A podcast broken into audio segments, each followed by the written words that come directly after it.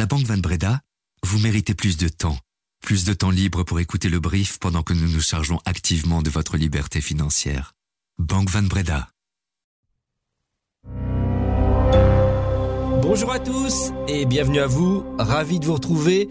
Nous sommes le mardi 30 janvier et voici notre regard sur l'actualité, l'essentiel pour tous celles et ceux qui ont l'esprit d'entreprendre.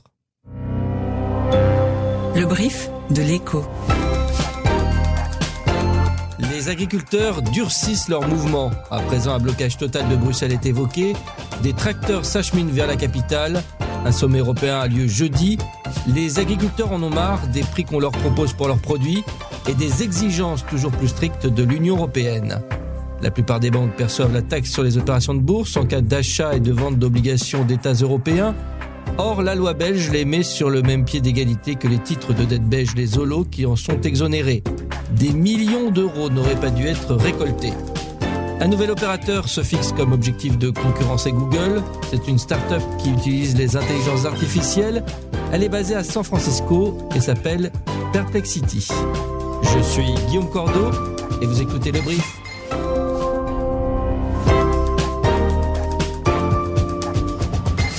Le brief, c'est info, dès 7 heures. Les agriculteurs sont prêts à en découdre pour se faire entendre. Encore hier soir, après une journée de colère, de manifestations et de barrages, certains ont tenté de bloquer le passage à la ministre de l'Environnement wallonne, Céline Tellier, qui voulait repartir de l'échangeur de Dossou après avoir échangé avec eux. Aujourd'hui, des agriculteurs de Flandre occidentale veulent se rendre au port de Zébruges pour paralyser ses activités. Concrètement, ils devraient fermer toutes les routes d'accès au trafic de marchandises à partir de 13h30. Le mouvement des agriculteurs s'est amplifié dimanche soir. Avant, il n'annonçait que des barrages filtrants sans trop pénaliser les travailleurs. C'est un autre ton qui est employé aujourd'hui, en particulier chez les jeunes agriculteurs. Les raisons de leur colère, une trop faible rémunération de leurs produits et une surcharge de travail liée aux documents administratifs à fournir, en plus des normes environnementales de plus en plus strictes. Mais la législation européenne pose également problème. Le vent de révolte s'est emparé de toute l'Union de la Pologne à la France en passant par la Roumanie, l'Allemagne et les Pays-Bas, l'embrasement est tel que la crise s'est invitée au sommet européen extraordinaire de jeudi sur demande d'Emmanuel Macron. Les objectifs environnementaux du Green Deal sont pointés du doigt, tout comme la politique agricole commune. Bach, vous êtes rédacteur en chef adjoint à l'ECHO. Dans l'édito du jour, vous suggérez de revoir la PAC. Ben oui, quand on regarde les exigences euh, que la politique agricole commune impose aux agriculteurs, c'est assez important. Les agriculteurs en ont vraiment pour leur grade. Et le but de la politique agricole commune, c'est l'environnement et on voit que malgré les efforts consentis par les agriculteurs, que la part des émissions liées à l'alimentation ne cesse d'augmenter d'année en année. C'est ce qu'épinglait d'ailleurs le Haut Conseil pour le climat la semaine passée. Autre exception, l'Ukraine, hein, où cette euh, politique agricole commune n'a pas cours. On voit aussi ces euh, accords du libre-échange avec la Nouvelle-Zélande euh, et le Mercosur. C'est souvent dénoncé par les agriculteurs. Mais là aussi, l'empreinte climatique va en prendre un, coup, surtout si on doit importer toutes ces productions dans nos frontières. Donc, oui, on a l'impression que l'effort euh, demandé et surtout le budget, 387 milliards d'euros pour la politique agricole commune, tout ce budget ne donne pas les résultats escomptés et qu'on devrait en fait réaligner cette politique agricole commune.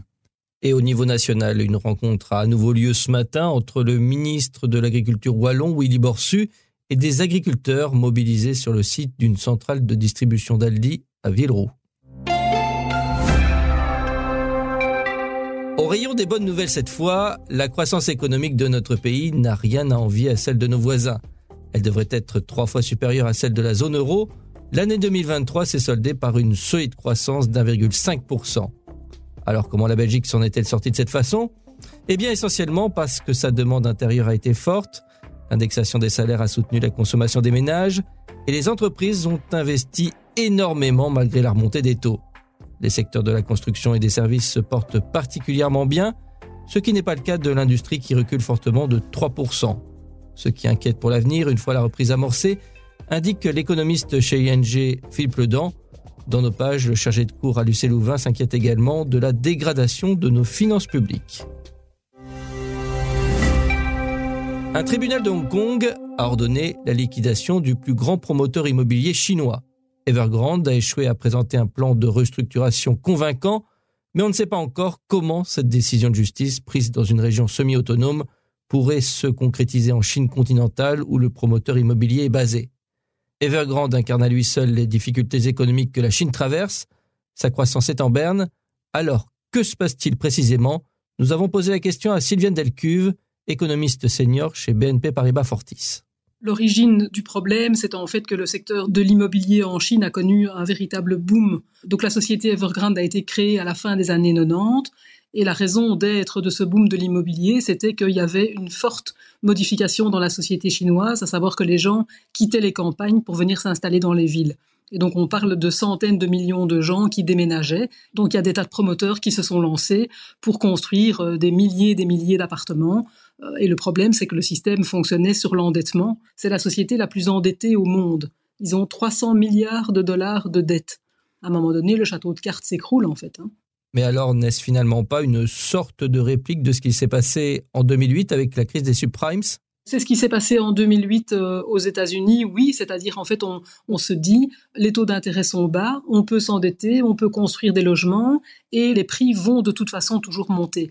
Et en fait en Chine pendant des années les prix de l'immobilier flambaient à du 10-15% par an et maintenant on est à zéro, euh, voire carrément négatif.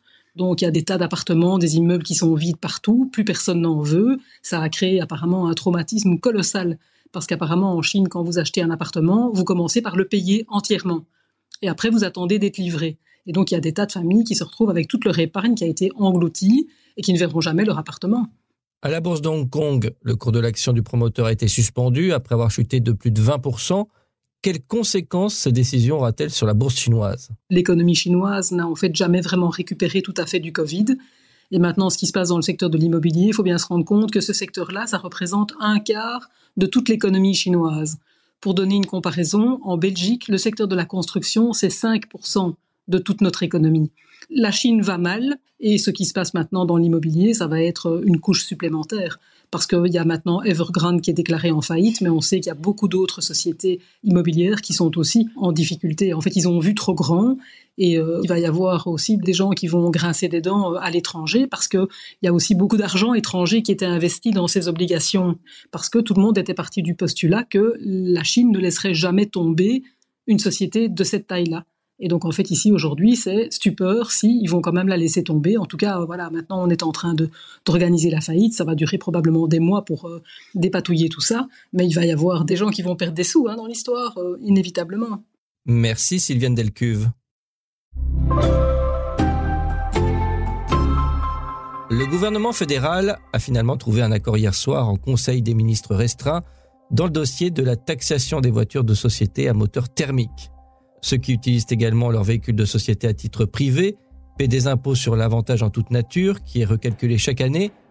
Alors qu'il y avait jusqu'ici un risque que cette ATN augmente de 20% cette année, il n'y aura finalement pas de hausse du prix de revient pour ces voitures. Le calcul de l'avantage en toute nature repose sur une comparaison entre les émissions de CO2 du véhicule concerné et l'émission de CO2 moyenne des nouvelles voitures. Une comparaison de plus en plus défavorable aux voitures thermiques en raison de l'électrification croissante du parc automobile. Le gouvernement s'est par ailleurs entendu sur d'autres mesures, ainsi le plafond annuel de l'indemnité vélo sera relevé et l'inflation pour les abonnements de train remboursés à 56% par l'employeur ne sera pas répercutée. Retour à présent sur une grosse escroquerie dont on avait déjà parlé ici, celle de Kefa Invest. Les principaux responsables de la société, un ecclésiastique italien et un homme d'affaires corse, viennent d'être condamnés après des années de procédure à 15 et 24 mois de prison avec sursis par le tribunal correctionnel de Bruxelles. L'histoire remonte à 2007 et s'est poursuivie jusqu'en 2015. Sous couvert d'une soi-disant proximité avec le Vatican, Kefa Invest avait réussi à lever un peu plus de 30 millions d'euros. La société avait émis des obligations qu'elle proposait à des rendements fabuleux mais il n'y avait eu aucun investissement derrière et Kefa Invest s'était retrouvé dans l'incapacité de rembourser ses dettes. Plus de 250 victimes, essentiellement belges, se sont fait avoir. Les juges ont souligné la lenteur de la justice dans cette affaire. En plus des peines de prison avec sursis, le tribunal a ordonné des confiscations à hauteur de plus de 19 millions d'euros.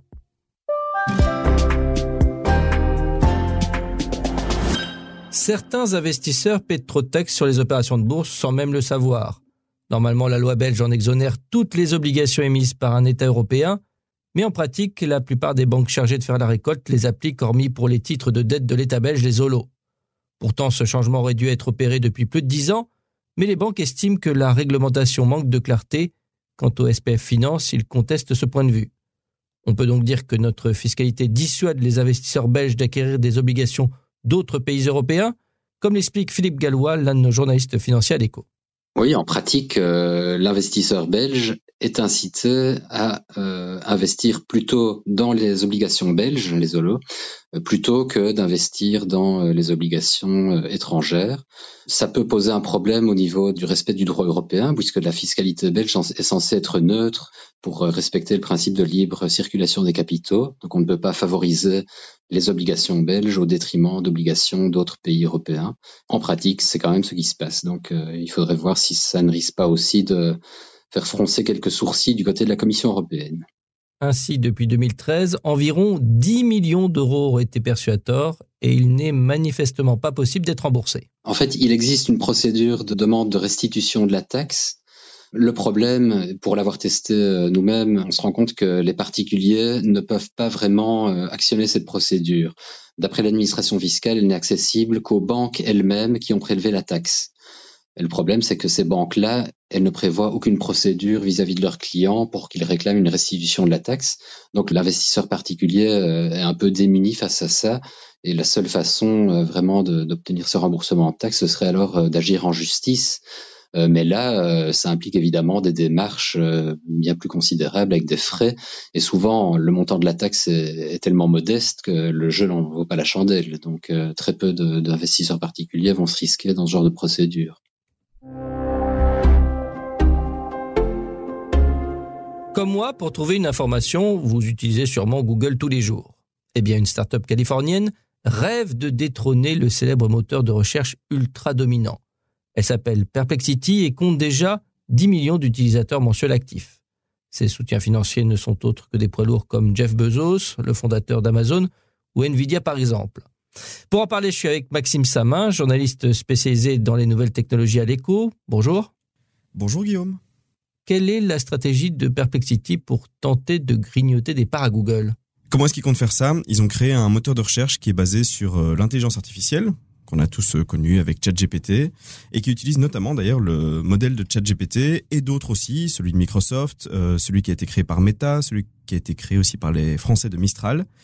Il combine tous ces euh, modèles de langage d'intelligence artificielle pour offrir la réponse la plus précise et la plus contextuelle et sous forme de conversation. Et donc c'est un chatbot, on discute avec le chatbot et on obtient une réponse qui est sourcée contrairement à pas mal de modèles d'intelligence artificielle en ligne. Bon, Maxime, Perplexity vient encore de lever plus de 70 millions de dollars.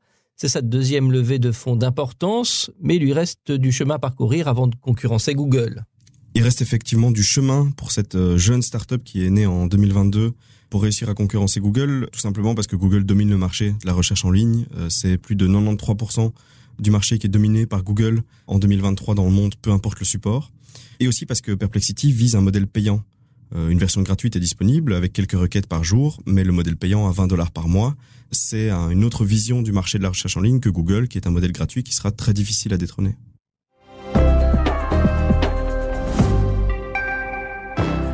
Et le plus difficile au-delà de ça, c'est aussi de changer les habitudes des utilisateurs les moins avertis. C'est à présent la fin de ce brief. Merci à Andy Nueres de l'avoir préparé. Patience encore si vous prenez le volant jusqu'à Bruxelles ou sur les grands axes de circulation. Les agriculteurs risquent encore de perturber le trafic avec des barrages filtrants. Très bonne journée à tous et à demain.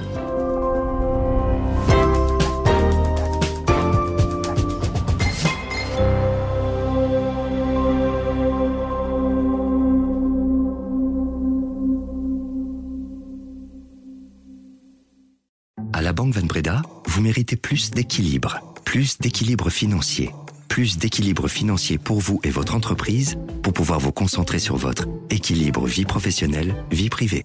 Vous méritez également plus de Banque Van Breda pour votre vie professionnelle et privée. Banque Van Breda, réservé aux entrepreneurs et aux professions libérales.